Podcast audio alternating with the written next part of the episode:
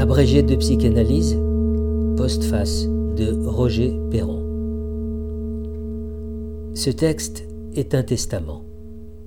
Comme dans tout acte de ce genre, le propos est de dresser l'état des biens laissés aux héritiers.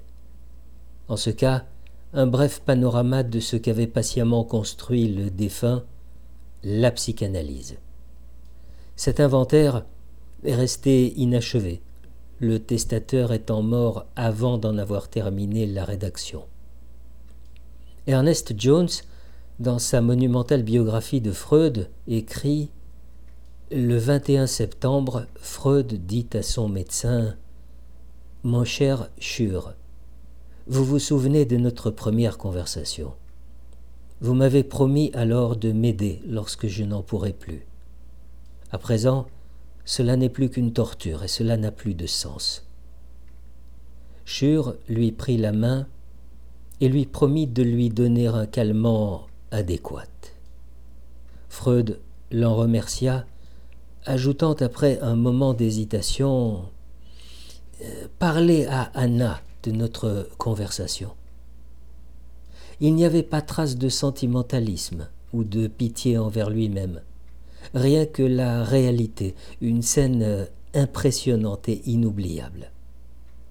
Endormi paisiblement par une faible dose de morphine, Sigmund Freud est mort à Londres le 23 septembre 1939, un peu avant minuit. L'inventaire des biens laissés par le défunt est donc resté incomplet mais au-delà du simple inventaire, un legs bien conçu en stipule l'usage souhaité par le testateur. Qu'aurait écrit Freud à cet égard si la maladie lui en avait laissé le temps?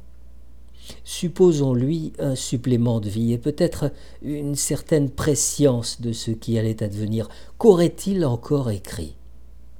L'exercice est périlleux. Tentons-le cependant. Le texte de cet abrégé commence par le pari matérialiste.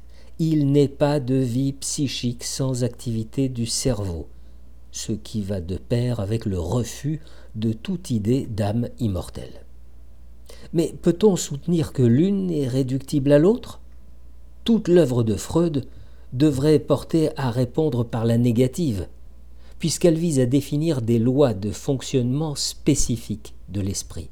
L'appareil psychique suppose le cerveau, mais n'est pas le cerveau.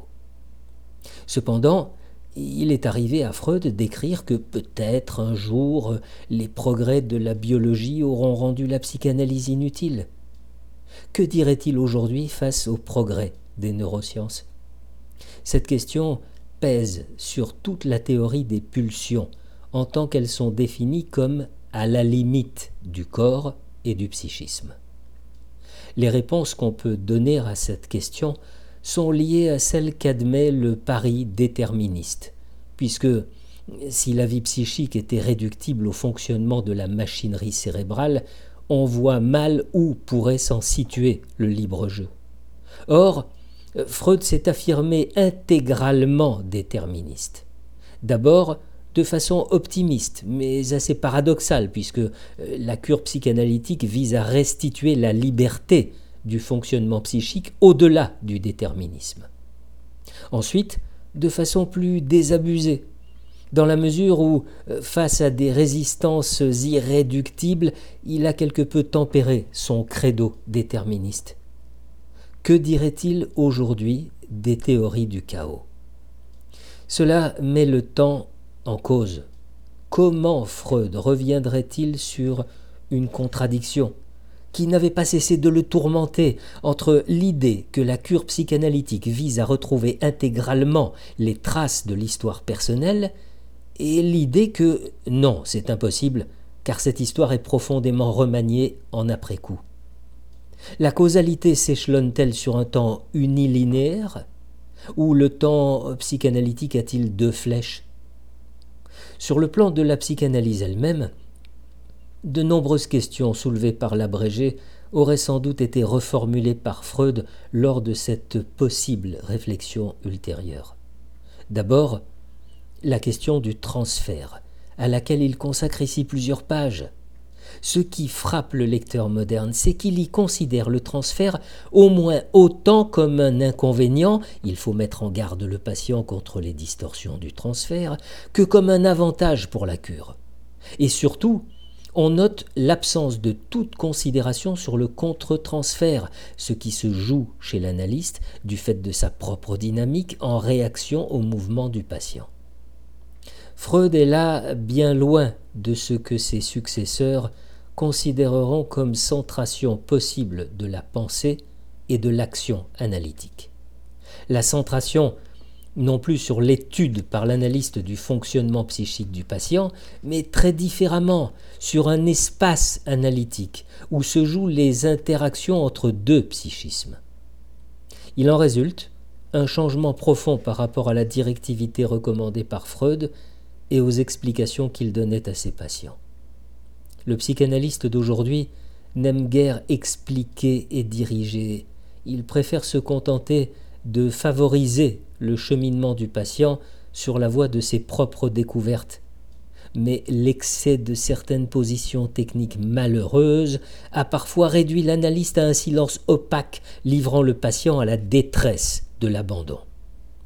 C'est bien du coup le rôle de la parole, ou plus largement du langage, qui est en cause. Et l'on aurait aimé savoir la position de Freud sur certaines controverses modernes à cet égard. Euh, certes, les participants à ces controverses n'ont pas manqué de se réclamer du vrai Freud, mais selon des lectures euh, contradictoires. Plusieurs thèmes de réflexion, abordés ou esquissés dans cet abrégé, ont donné lieu après Freud à de considérables développements que parfois il a appelés de ses voeux.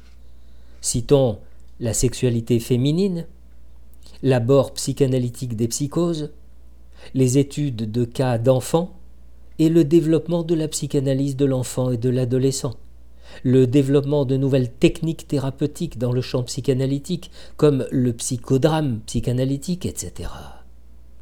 Mais tout cela, tout cela risque d'apparaître bien secondaire face au drame qu'affronte notre XXIe siècle.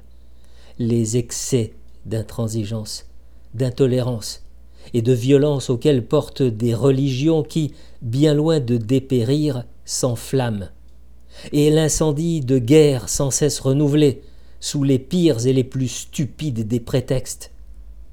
Face à ces folies, la sagesse de Freud nous serait bien nécessaire. Freud, au secours.